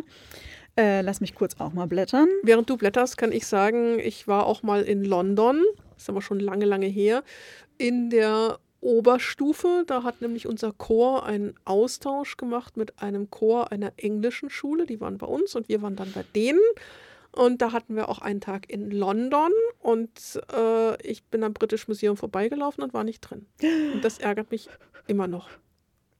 Ja, ich war 2001 war ich drin, aber auch mit einer sehr ungeduldigen Familie im Hintergrund. Deswegen war ich auch sehr kurz drin. Das tat mir auch sehr leid. Ja, das glaube ich. Also Sowohl fürs Museum als auch für die Familie. das British Museum. Das British Museum, ich glaube, jeder kennt es. Äh, einer der top größten Museen für alles. Mhm. Ähm, ja, basiert eigentlich auf einer Grundlage einer Schenkung, hauptsächlich von äh, Literatur- und Kunstwerken, ähm, die 1753 von einem Arzt und Wissenschaftler namens Sir Hans Sloane, ich hoffe, der heißt so, Sloane? Sloane vielleicht. Ähm, ja, der hatte eine riesen Sammlung und hat die dann der, der Stadt übereignet. Und die waren Krass. so, okay, wohin denn jetzt bitte damit? Danke, wir wollen das auch gerne irgendwie erhalten und so, müssen aber irgendwie Platz finden. Und sie haben dann Montague House ähm, im Londoner Stadtteil Bloomsbury umgebaut dafür. Und das wurde dann 1759 als erstes British Museum eröffnet. Mega. Jupp, dann gab es fleißig weiter Sammlung, Sammlung, Sammlung, Sammlung, bis dann so acht Millionen Objekte zusammengekommen sind und dann war irgendwie auch ein Neubau nötig. Deswegen ist es dann 1824, beziehungsweise man hat ein komplettes neues Gebäude errichtet. Das war dann 1850 fertig. Das ist das British Museum, wie wir es heute kennen. Also ein schöner Neubau im klassizistischen Stil mit Platz für diese ganzen acht Millionen Objekte. Äh, wie viele Abteilungen sind da drin? Ich habe gar nicht geguckt, das ist eine Menge. Sehr vieles. es gibt aber eben, also es gibt auf jeden Fall eine eigene ägyptische Abteilung. Oh ja. Mhm. Da ist ja auch heute der Rosetta Stone drin. Ja. Ja, ne, die Franzosen haben es übersetzt, äh, die Briten haben es behalten. Es gibt über, ich glaube, Google Arts and Maps. Oh nee, wie heißt das? Google Arts and Culture. Culture, ja. Google Arts and Maps, ja. Also äh, Google Arts and Culture kann man sich äh, die Abteilung sehr schön auch online angucken, kann da also durchgehen, rechts und links äh, auch den Rosetta Stone sehen. Äh, das lohnt sich, wenn man nicht gerade nach London will, dann kann man das auch von zu Hause vom Schreibtisch aus machen. Oh ja, sehr cool. Müssen wir unbedingt. Mhm. Ja, Show Notes. Shownotes, genau. Kommt in die Shownotes mit rein. Ja. Vielleicht noch einen kurzen Ausreißer in die Gegenwart, denn das British Museum stand Mitte August ja in jeder Presse und äh, hat einen gewissen, ja, unrühmlichen Mhm. Ruf. Die Schattenseiten eines großen Museums mit Millionen Objekten, von denen vielleicht nicht jeder den Überblick hat, wo die sind. Äh, Mitte August wurde bekannt, dass Objekte in eBay aufgetaucht sind, die scheinbar aus dem British Museum kommen. Ups. Hoppla, ja, haben die sich auch gedacht. Das Ganze wurde entsprechend geprüft und tada, es stellte sich heraus, dass aus der Abteilung Griechenland und Rom vor allen Dingen Gemmen, also so kleine Steinschneidekunst Mhm. und äh, Goldschmuck verschwunden ist. Das Ganze häufte sich dann auf ungefähr 1500 bis 2000 Objekte, die fehlten. Krass. Das war echt heftig. Das ging auch ordentlich durch die Presse. Das hat auch in der Museumslandschaft ordentlich für Furore gesorgt und hat eben auch dazu geführt, dass der Direktor Hartwig Fischer, ein deutscher Kunsthistoriker, ähm, der Direktor des British Museum eben ist, dann auch seinen Rücktritt erklären musste. Mhm. Ähm, ja, es wurde die Polizei natürlich äh, hinzugezogen und das British Museum hat auch sehr viel jetzt eng mit der Polizei zusammengearbeitet, um eben das auch aufklären zu können. Und der Verdacht fiel eben auch auf den Kurator der Abteilung Griechenland und Rom. Ähm, der hatte sich offenbar auch durch eine, ja, habe ich jetzt nur in einem der Zeitungsartikel gelesen, hat sich, glaube ich, durch eine etwas blöde Aktion selber verpfiffen. Er hat nämlich auf, also es gab Transaktionen auf eBay, die Mhm. Kunstobjekte sind äh, verkauft worden unter einem Alias. Ähm, ein Kunsthändler, der das Ganze dann auch publik gemacht hat, ähm, hat aber in diesen Transaktionen irgendwie mitgemischt und der ist dann auf ein Twitter-Profil weitergeleitet worden, in dem reale Personendaten eben ja, Ja, also das war, glaube ich, dann auch äh, der Aufhänger, wo dann auch die Polizei eben Schritte hat einleiten können. Es auch, äh, ja, es gab eine Entlassung des Kurators aus dem British Museum, aber noch keine Verhaftung. Also man kann ihm hier noch nichts nachweisen und bis dahin ist natürlich auch noch keine Schuld erwiesen, muss man auch immer dazu sagen. Moderner Krimi, Detektivkrimi. Absolut auch ein, äh, ja, ein Kriminalfall im, im großen Stil, ne, wenn hier wirklich um diese große Summe der Objekte geht. Ähm, das Museum hat entsprechend äh, reagiert und versucht, die Sachen jetzt auch öffentlich äh, nachvollziehbar und transparent zu gestalten, ähm, auch die Reaktion nachvollziehbar zu machen. Zum Beispiel findet man auf der ähm, Webseite des British Museum, welche Schritte sie jetzt eingeleitet worden sind. Das ist zum einen die enge Zusammenarbeit mit der Polizei. Das ist zum anderen aber auch, dass bei äh, Art Loss Register, also der Datenbank für gestohlene Kulturgüter, ähm, dass die ganzen fehlenden Objekte gemeldet sind. Ja, das heißt, wenn sie jetzt auf dem Kunsthandel, auf dem Markt auftauchen würden, hätte man eine relativ gute Möglichkeit, das zu beobachten und zu verfolgen. Es gibt entsprechend eine Expertengruppe, die eingerichtet worden ist, um den Kunstmarkt im Auge zu behalten und eben explizit nach den Stücken Ausschau zu halten. Es ist auch eine Hotline und eine E-Mail-Seite eingerichtet worden für Privatpersonen. Also man äh, wendet sich hier auch ganz explizit an die Öffentlichkeit, wenn äh, man auf eBay oder sonstigen in, äh, Institutionen auf äh, Objekte des British Museum stoßen sollte. Ja, ja. ja.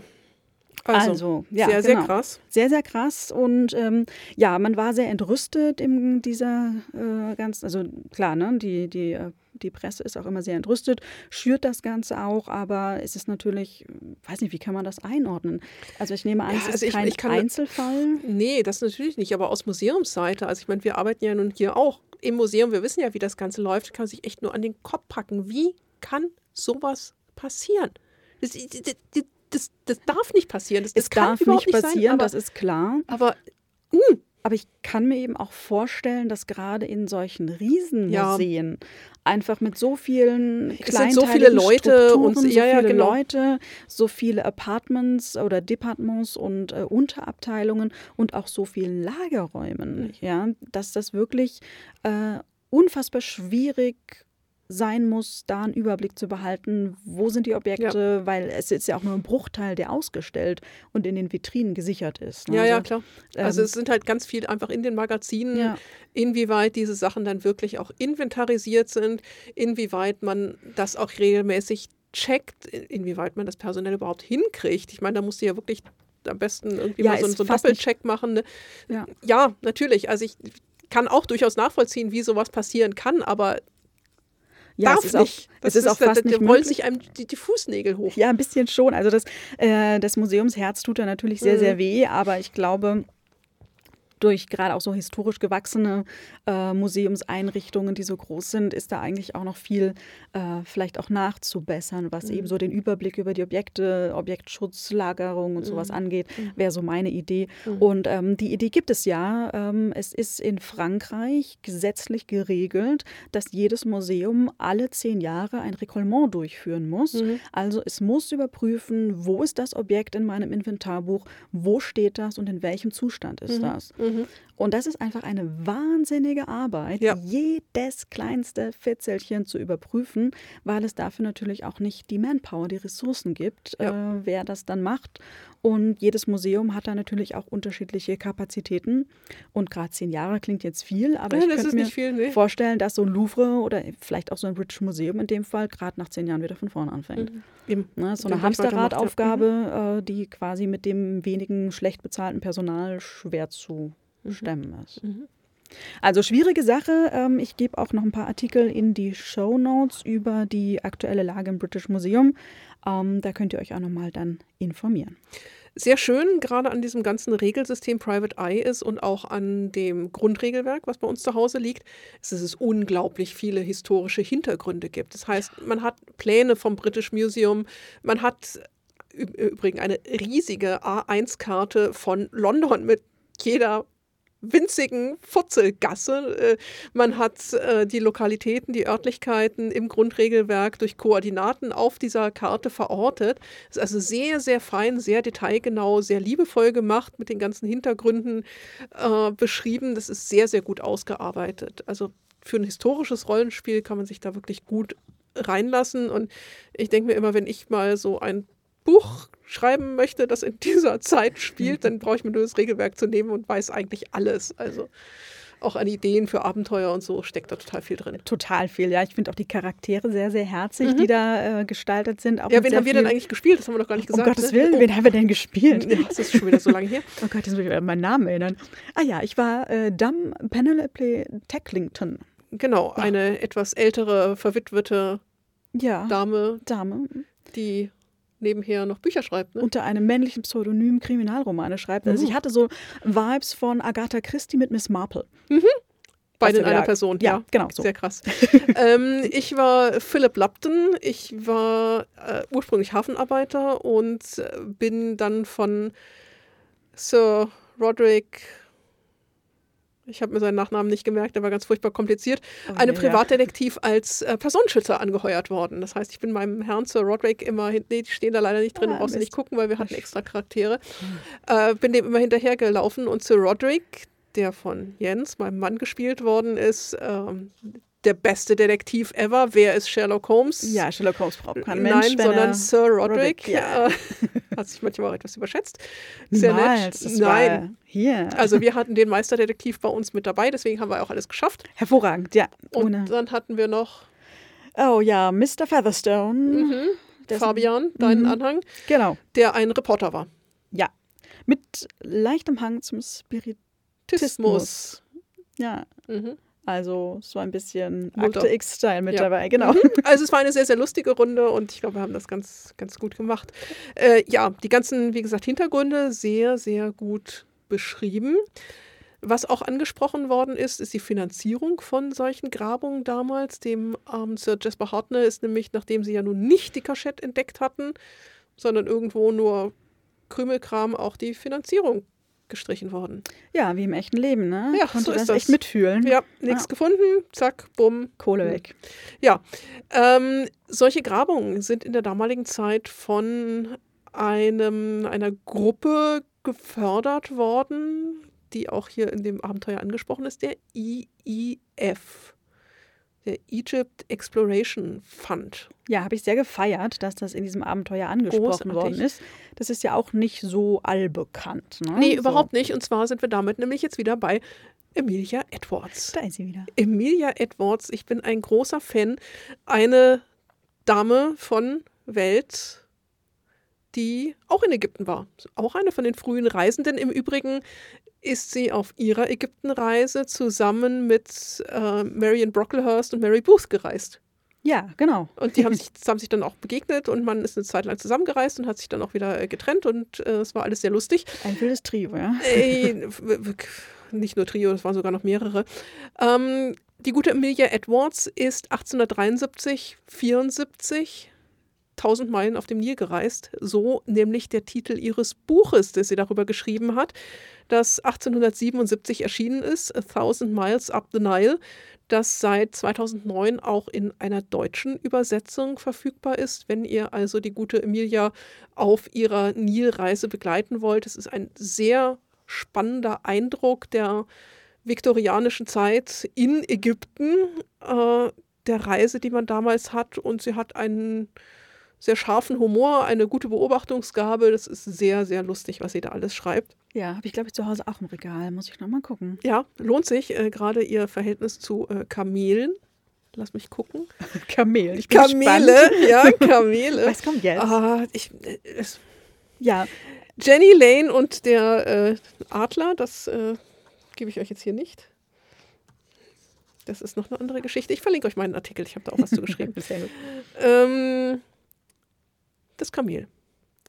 Zuerst einmal ist es unangenehm, ein Tier zu reiten, das nicht nur etwas dagegen hat, geritten zu werden, sondern eine starke persönliche Abneigung gegen seinen Reiter hegt. Doch so ist seine reizende Eigenschaft.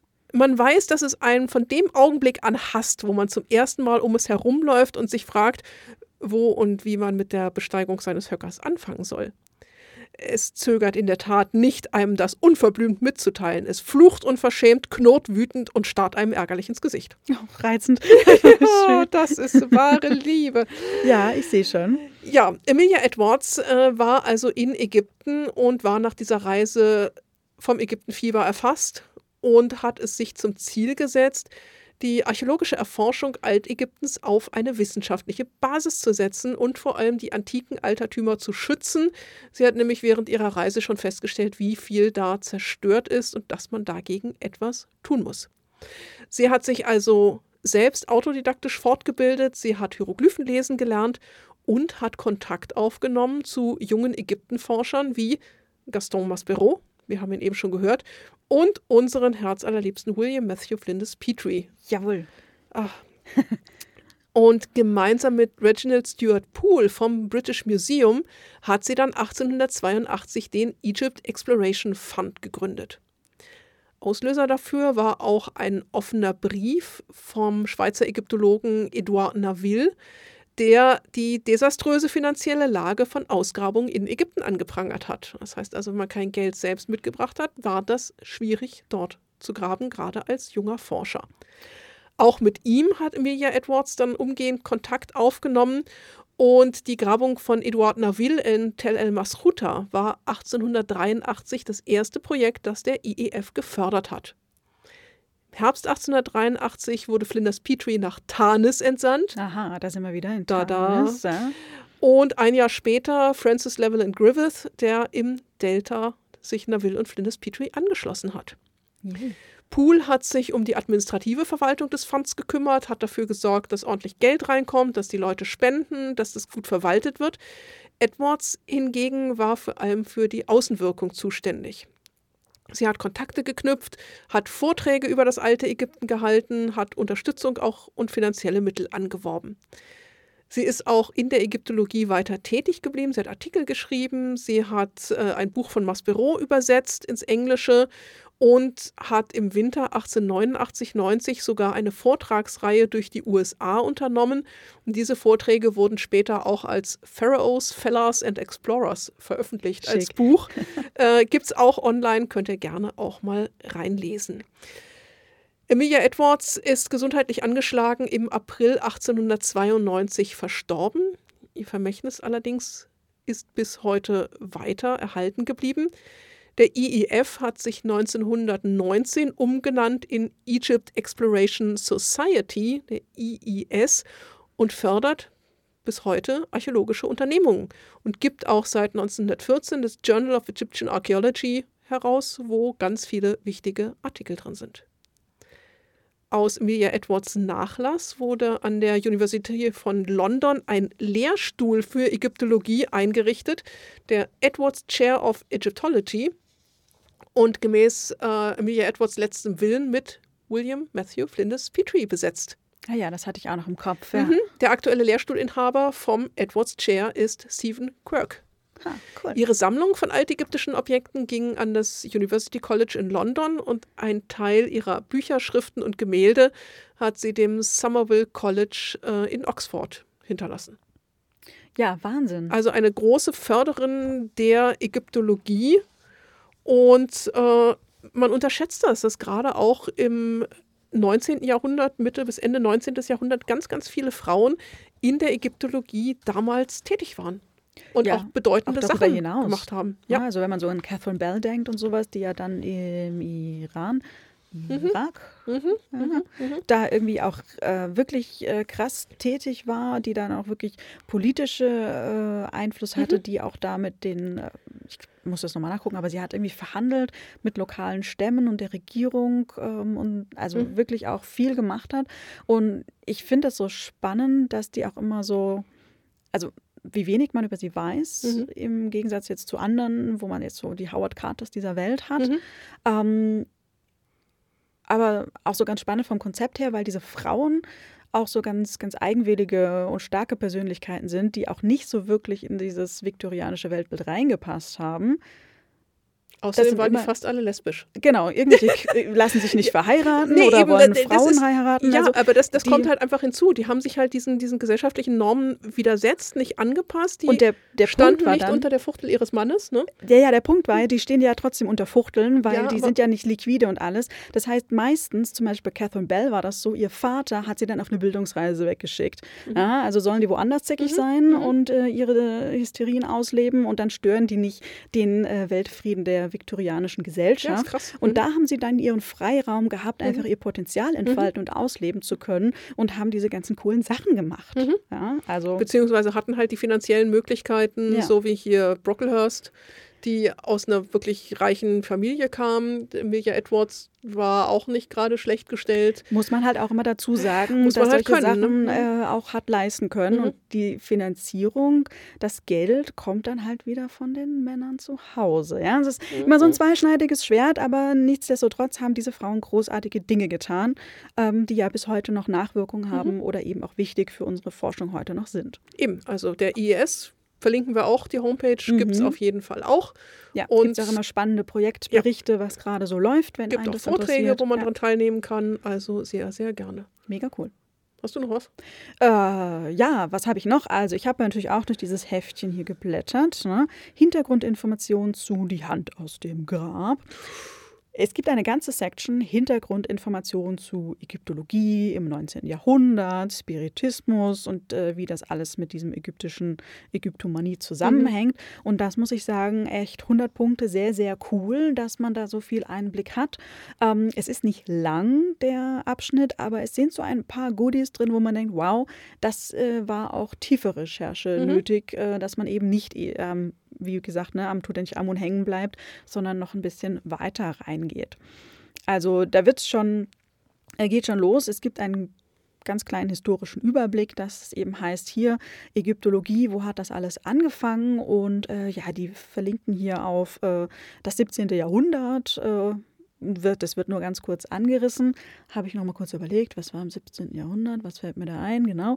Äh, Athanasius Kirchner. Ja, Kircher. Ne? Mhm. So, ah ja, Kircher, ne? Mhm. äh, der von 1602 bis 1680 gelebt hat und der eben schon dachte, er hätte die Hieroglyphen entziffert. Ja, Jesuitenpater, äh, Ja. Universalgelehrter. Ja, aber er hat auch wichtige Vorarbeiten fürs Koptische Mhm. äh, geleistet. Das war dann wieder für den Brucksch sehr wichtig. Genau, dann wird natürlich auch noch Napoleon genannt, klar, ne, mit seinen Feldzügen. Ähm, und dem Rosetta Stone. Die Geschichte haben wir ja auch schon alles hinreichend aufgelöst und aufgedröselt. Und dass eben diese Sachen schon quasi den Weg bereitet haben für diese Ägyptomanie in den Eliten, Elitenhäusern Europas und dann natürlich auch im viktorianischen England. Ja, natürlich auch dann als äh, Manko eben, dass man hier auch rücksichtslos viele Fundstätten in Ägypten geplündert hat ähm, und eben dann auch diese Auswickelpartys hatte. Ne? Haben wir alles ja schon besprochen. Äh, was weiß ich noch? Lass mich kurz auf meinen schlauen Zettel gucken. Ja, also es gibt einen äh, schönen Abriss dann eben auch über äh, Mumien, Was muss man über Mumien wissen, um dieses Spiel leiten zu können? Da wird dann viel auch über die Mumifizierung äh, geredet. Der Fluch wird natürlich auch angerissen, aber es wird auch explizit in einem extra kleinen äh, Banner darauf verwiesen, dass ja der Fluch erst um die Entdeckung Tutanchamuns, also 1922 kam. Das Mhm. heißt, in der Zeit, in der unser Abenteuer spielt, kann man noch gar nicht von einem Fluch der Mumie sprechen. In dem Sinne, wie man den Fluch des Pharao dann irgendwie kennt. Allerdings hat man hier halt diesen sehr, sehr starken Spiritismus. Ja, Ähm, wenn ihr euch da mal so ein bisschen irgendwie reintun wollt, ich weiß nicht, ob ihr die Serie kennt, äh, Penny Dreadful. ja. Großartig. Mhm. äh, transportiert das Ganze auch ein bisschen. Allerdings mit Fantastik. Ja, ja, die Fantastik, also gerade wenn es um diesen Spiritismus eben geht, das äh, fällt natürlich auf, äh, also diese Ägyptomanie fällt da auch auf sehr fruchtbaren Boden, ähm, gerade weil die alten Ägypter eben diesen Seelenbegriff haben, der ja sehr komplex ist, weil es um Geistkörper geht, um das nächste Leben. Und äh, das fällt natürlich gerade in England auf sehr, sehr fruchtbaren Boden, weil es ja natürlich da auch um Geistersichtungen, Geisterbeschwörungen, Seancen, ähm, da ganze Zirkel eben gibt, ja, zum Beispiel auch um Arthur Conan Doyle, äh, der ja auch Mitglied eines solchen Zirkels gewesen ist. Ähm, es gibt zum Beispiel, äh, ja auch gerade im 19. Jahrhundert dann ähm, diese ganzen Seancen und Geisterbeschwörungen und da sind ganz berühmt die Fox-Schwestern.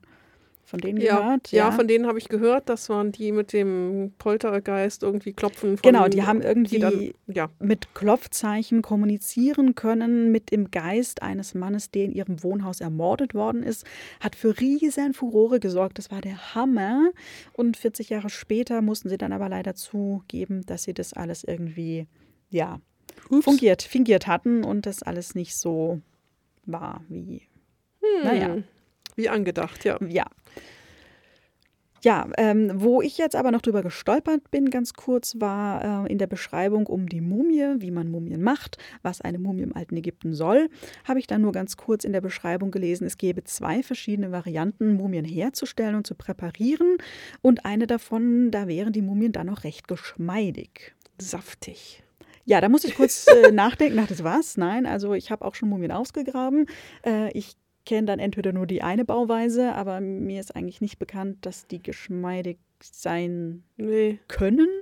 Weil auch wenn sie Natura trocknen durch jetzt zum Beispiel sehr, sehr das Klima. Mhm. dann sind die auf jeden Fall sehr trocken, sehr brüchig. Ja, die Haut kann so ein bisschen glänzend sein. ledrig, ja. Ledrig, aber, aber das ist dann trotzdem, wenn man dem näher kommt, das ist sehr, sehr hart, trocken und Mhm. brüchig. Also auch da nicht saftig. keine saftigen Mumien. Nein. Nein, nein, nein, nein, nicht wirklich.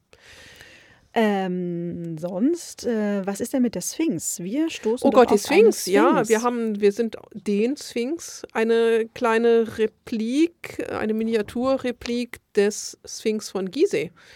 Was hat es denn damit auf sich? Der Sphinx. Der Sphinx. Der Sphinx. Oh ja, erstmal ganz wichtig, dass wir der Sphinx sagen und nicht die Sphinx. Die Sphinx kommt aus Griechenland. Das ist die Frauenkörper, Löwenhinterteil, Adlerflügel, stellt komische Rätsel. Und tötet griechische Helden. Genau, Genau. die.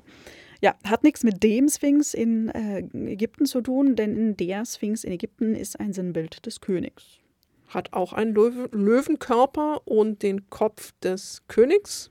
Mhm. Deswegen, weil der König per se immer männlich ist, sagt man in Ägypten eben der Sphinx. Genau, aber keine Rätsel, keine griechischen Helden, Nein, nichts der Frisst nichts auf, Nee. äh, ist einfach da. ist immer große Enttäuschung, wenn ich das auf den Kindergeburtstagen hier im Museum sage, Ja. weil alle kennen dieses Rätsel und sagen es mir dann auch wirklich auf ja, und strahlen dann. Dann muss ich mal sagen, ja, super, alles richtig. Aber, nicht bei uns. Nicht bei uns. Mhm.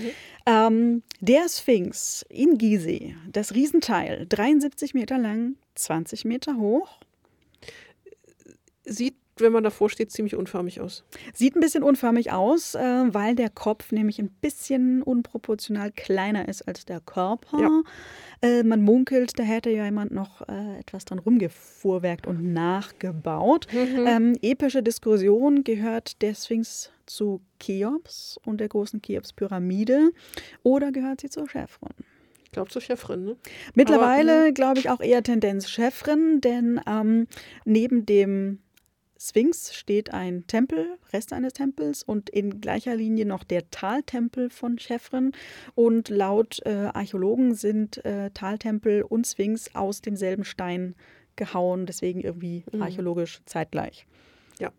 Hm. Auf die Verschwörungstheorien gehen wir jetzt nicht Ach, ein. schade, die sind super. Ja, aber das ist äh, Also eine eigene Folge. äh, die Sphinx im Spiel, die wir gefunden haben, hatte die eine Nase oder hatte sie keine? Das wurde nicht gesagt. Aber wenn es ein, eine Replik des Sphinx von Gizeh ist, äh, dank Obelix wissen wir ja, der hat keine Nase mehr. Ja, man munkelt, dass Obelix das war. Ähm, man munkelt auch, dass Napoleon das wohl wäre, der da Schießübungen drauf hat machen lassen. Ähm, das Ding ist nur, dass ja Napoleon ein Verehrer der altägyptischen Kultur war, ein Rudel Wissenschaftler hingeschickt hat, um alles zu dokumentieren und mitzubringen und äh, der Welt zugänglich zu machen. Das heißt, das wäre schon mal etwas unglaubwürdig.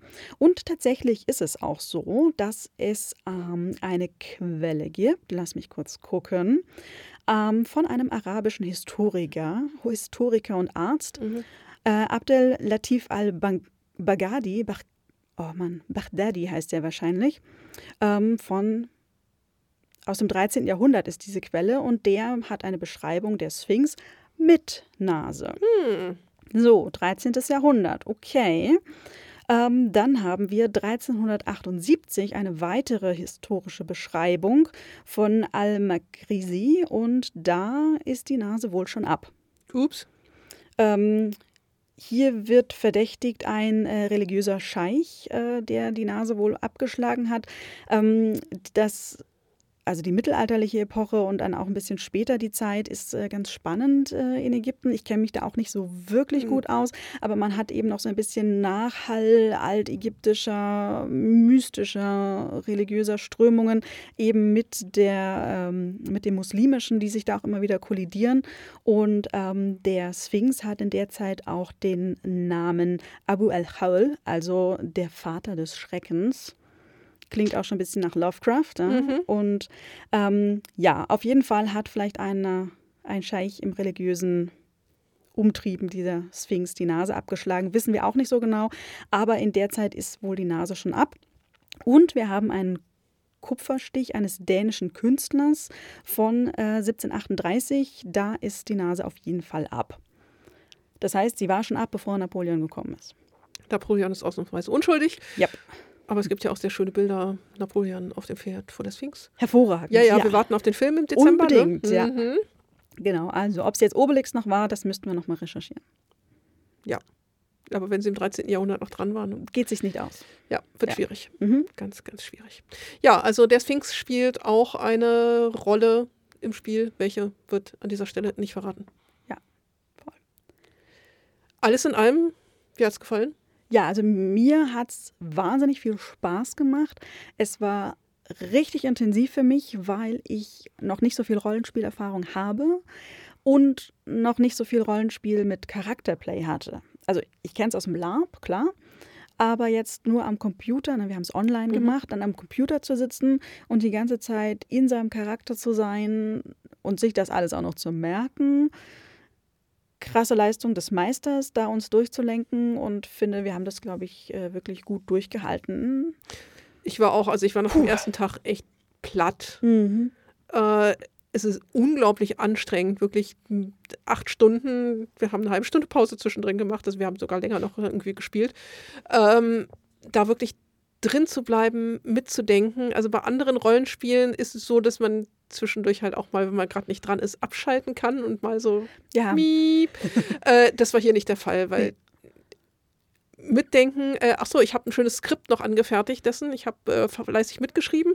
Das tun wir natürlich auch noch in die Shownotes. Das heißt, ihr könnt das Ganze in kurz, wenn ihr euch nicht die 16 Stunden geben wollt, auch mal nachlesen. was ja auch dann doppelt anstrengend ist, oder? Wenn du mitdenken, mitschreiben. mitschreiben dazu noch zusätzlich. Äh, im, Im Gegensatz zu Nora habe ich ja schon bisschen mehr irgendwie aus verschiedenen Systemen Rollenspielerfahrung. Es war wirklich mit das intensivste.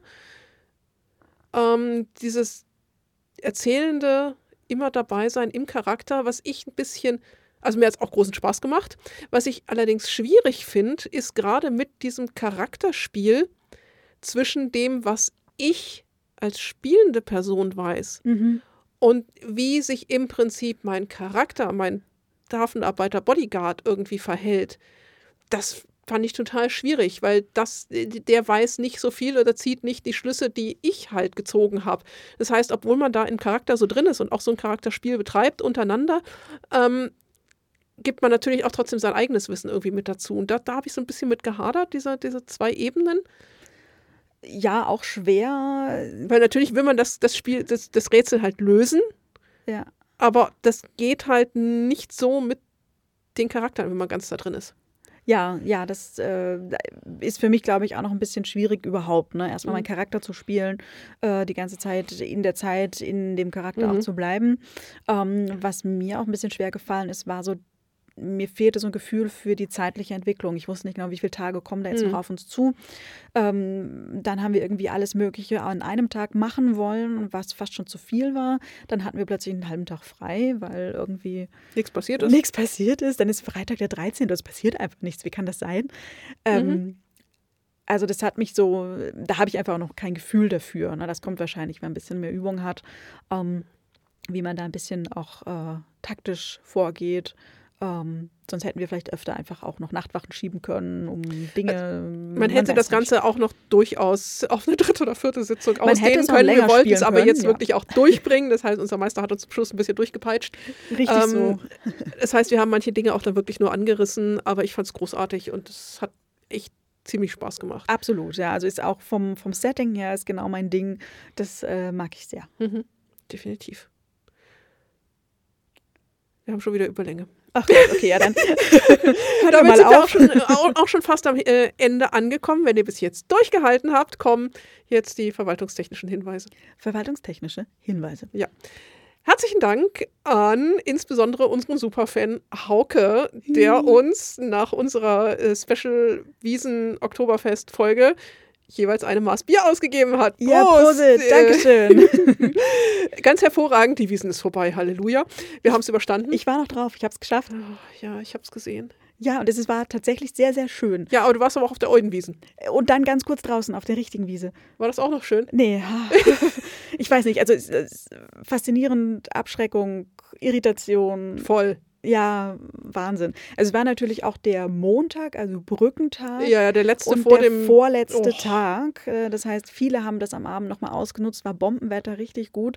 Und wir waren mit ganz lieben Leuten da, Grüße. Ähm, und waren dann erstmal auf den Altenwiesen fürs Feeling und das war wirklich sehr, sehr schön. Ja, ne? da ist es nett. Mhm. Museumszelt, alte Fahrgeschäfte, so ein bisschen rustikal. Und man sitzt tatsächlich in einem mega vollen Bierzelt, trinkt einfach Bier und hört, es ist ein Lautstärke da drin Mhm. abgefahren. Egal, es war großartig und dann sind wir kurz auf die Wiesen draußen gegangen und man merkte direkt, es roch wieder nach Erbrochenem. Also je Mhm. näher man auch mal an diesem Nymphenburger Sekt-Hauptzelt kam, Boah. desto schlimmer wurde das auch. Und äh, ja, äh, Tischnachbarn sagten auch, das ist wirklich wie der Ballermann hier. Und Ja. ja, nee. Dann noch ein Absackermaß auf den alten Wiesen getrunken und dann war schön. Das war fein. Der zweite Dank geht an Sören, der uns durch den Erwerb von zwei Comics auch unterstützt hat. Herzlichen Dank auch dafür. Was uns dazu bringt, ähm, ich habe es das letzte Mal in die Shownotes hineingeschmuggelt, Mummies in Magic hat nämlich einen eigenen Discord-Server. Und wenn ihr uns da besuchen wollt, euch mit uns austauschen wollt, ähm, dann seid ihr herzlich eingeladen, da Mitglied zu werden. Was hat das mit Sören zu tun? Eigentlich nicht so viel, außer dass er auch Mitglied im Discord-Server ist. Aber ich habe ein wenig bei mir zu Hause ausgemistet und habe eine ganze Reihe von verschiedenen Rollenspielbüchern, Comics, Büchern etc. zum Verkauf dort ausgeschrieben. Und alles, was ihr mir dafür gebt, kommt natürlich dann Mummies in Magic zugute und ihr kriegt tolle Sachen dafür. Also gerne Mitglied werden bei Discord Mhm. und uns unterstützen. Das könnt ihr auch tun bei Kofi. Oh ja. Wir freuen uns über jedes Bier, jeden Kaffee, den er uns ausgibt. Und wir haben ja inzwischen auch einen Instagram-Account. Auch Mhm. da könnt ihr gerne vorbeischauen, uns liken, uns weiterempfehlen, uns unterstützen, euch mit uns austauschen. Wir freuen uns auch immer, wenn ihr uns Feedback gibt zu unseren Folgen. Mhm. Wir nehmen auch gerne immer neue Ideen auf für Ja. die Liste TM. Oder Meet and Greet im Museum. Wer zufällig in München ist, kommt Sagt gerne Bescheid. vorbei. Und äh, wir machen Handshake. Yeah. Mhm.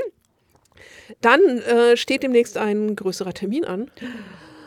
Dam, dam, dam. Wir sind nämlich dabei auf einer internationalen Konferenz und dürfen Mummies and Magic in Englisch vorstellen. Am 21. und 22. Oktober findet die virtuelle Konferenz der International Society for the Study of Egyptomania, kurz ISSI, statt. Und wir waren so verrückt und haben uns dort angemeldet. Und die waren so verrückt und haben uns angenommen. Das heißt, wir dürfen in 20 Minuten über Mummies and Magic berichten und Nora hat dem Ganzen einen wunderbaren Titel gegeben. Das ist der längste im Programm. es ist der beste im Programm. Absolut. Es heißt nämlich You call this archaeology? Chances and challenges of an educational podcast on the reception of ancient Egypt in today's pop culture. Am Sonntag, den 22. Oktober, am Nachmittag sind wir dran. Ich muss die Zeiten noch umrechnen, weil die Konferenzzeiten natürlich in British Summertime angegeben sind. Und ich glaube, das ist eine Stunde vor uns. Mhm, ich glaube auch, ja. Also wir müssen das nochmal verifizieren, aber dann ähm, würden wir uns natürlich auch sehr freuen, wenn ihr uns dort unterstützt. Es virtuell zujubelt. Glaube ich, auch ein sehr, sehr cooles Programm. Ich habe schon Ja. mal reingeschaut, wirklich spannende, tolle Vorträge. Ja. Äh, auch zu äh, Scooby-Doo habe ich das richtig Ja, gesehen. Ich freue ja, mich ich voll. das gesehen. Mega. Äh, psst, psst, psst. Genau, vielleicht, vielleicht also- lernen wir da was. Äh, ja, vielleicht äh, können wir da ein bisschen ne? ähm, Spionieren. Ja, also auf jeden Fall wissenschaftliches Vortrageformat. Das heißt wirklich nur 20 Minuten. In ob- Englisch. Ob wir das wohl schaffen? Ja, müssen Ja. wir. Gut. Äh, also wir sind sehr, sehr gespannt, äh, werden natürlich auch wieder darüber berichten. In dem Zusammenhang äh, haben wir auch eine weitere Kooperation geschlossen und zwar mit dem Projekt Iggy Pop Kult. Yay. Das ist eine, ein, ein, ein, ein Unternehmen, wie sagt man, ein Projekt Ja. äh, von der Uni Lissabon in Portugal und die stellen nämlich eine Datenbank zusammen zur Ägyptenrezeption in der Popkultur. Ja, richtig tolle Sachen dabei, ganz international, ganz wild. Auch Super. denen kann man gerne auf äh, Instagram folgen. Mhm. Die haben auch Facebook, glaube ich, auch. ja krasse Dinge, die sie immer posten und ich denke, mal, ich will das alles, ich will darüber Ja, berichten. also- Wir haben Material für die nächsten 100 Jahre. Ja, und die liefern immer noch mehr. Ne? Also die Mhm. posten regelmäßig äh, Inspirationen aus äh, Film, Fernsehen, Literatur, Spiele. Alles. Ja, Ja, wir sind jetzt verbandelt und Mhm. äh, werden schauen, was sich dort an äh, Ideen und Projekten gibt. Dann, das Jahr neigt sich schon wieder dem Ende zu, gibt es dieses Jahr auch wieder das Pottwichteln-Projekt. Das heißt also, wenn ihr vielleicht selbst ein Podcast seid und dort mitmachen wollt, kommt in die Shownotes, macht mit, wichtelt euch gegenseitig Themen zu, bekommt Themen zugewichtelt. Wir machen auf jeden Fall auch wieder mit. Oh ja, wir müssen was Schönes überlegen. Aber und ja, sind war, gespannt, was wir dann bekommen. Oh ja, das war schon äh, spannend. und- Herausfordernd. Ja, schaffen wir. Ich glaube, das war es an verwaltungstechnischen Hinweisen. Habe ich was vergessen? Ich habe bestimmt was vergessen. Vorläufiges Ende, verwaltungstechnische Hinweise. Danke. ähm, ja, nach diesem Mega-Ausflug in die Nordkultur wird es das nächste Mal wieder etwas. Klassischer. Mehr verraten wir noch nicht. Okay, mehr verraten wir nicht. Wir müssen uns Bleib- noch einlesen Oh ja, und haben Ähm. wieder einen Gast. stimmt, wir hatten lange keinen Gast mehr. Hm? Ja, Wahnsinn. du warst ja auch nicht da. Ach so, ich bin der Gast. Nein, aber äh, äh, wir, wir haben ja ein bisschen Sommerpause gemacht und äh, ja, jetzt wird es wieder Zeit für Gäste. Back to the Ähm, roots, yeah. Wir haben auch noch, also wir sind auch wieder zu Gast. Wir sind nämlich noch eingeladen worden zu einem Podcast. Oh ja. Ja, wir sind nämlich in einem Quizshow-Podcast zu Gast bei Was weiß denn ich? Ja, Das äh, wissen wir auch noch nicht. Wissen wir auch noch nicht. Es ist auf jeden Fall ganz großartig. Vielen Dank für die Einladung. Ähm, Wir sind hinreichend äh, gebildet und vorbereitet. Äh, Total. schauen mal, ob uns das hilft. Wir werden euch die Folge auf jeden Fall natürlich auch zukommen lassen. Dann könnt ihr zuhören, wie wir uns äh, in aller Öffentlichkeit blamieren. Ja, genau. Allgemeinbildung. mm, Mm, Ägyptenbildung. Yay. mm, ja, Aber dann, wir sind gespannt. Also, äh, ja, ich glaube, es wird ganz großes Kino. Es soll auf jeden Fall Spaß machen. Und das äh, wird's. Ja, ich glaube, das wird es auch. Bis dahin. In diesem Sinne, Ja, Latest Gators. Ich habe auch heute wieder das passende T-Shirt an. ich habe ein Totoro-T-Shirt also, Latest Gators. Wiederhörnchen. Ciao, bis zum nächsten Mal.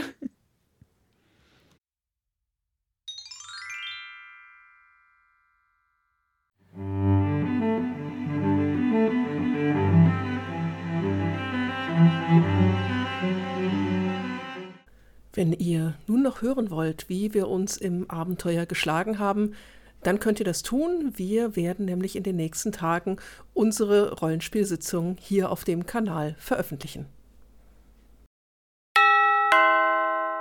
Dieser Podcast ist Teil des Podcast-Netzwerks dbpdw, die besten Podcasts der Welt.